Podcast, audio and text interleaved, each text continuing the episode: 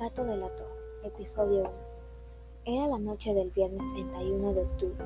Me encontraba con unos amigos, pidiendo dulces de puerta en puerta, hasta que llegamos a una casa, la cual la llamaban la Casa del Miedo. Estaba mirando por ahí y de pronto sentí que me observaban. Al dar mi vuelta vi un gato negro con un ojo de vidrio. Me asusté mucho y pestañeé muy rápido. Cuando abrí los ojos, el gato ya había desaparecido. Mi corazón latía a mil por hora.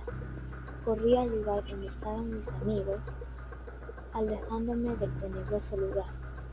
Ya estando lejos, igualmente tenía la sensación de que el gato me perseguía y me miraba con sus grandes ojos verdes. Sin embargo, observé hacia atrás y no había nadie y el lugar estaba vacío.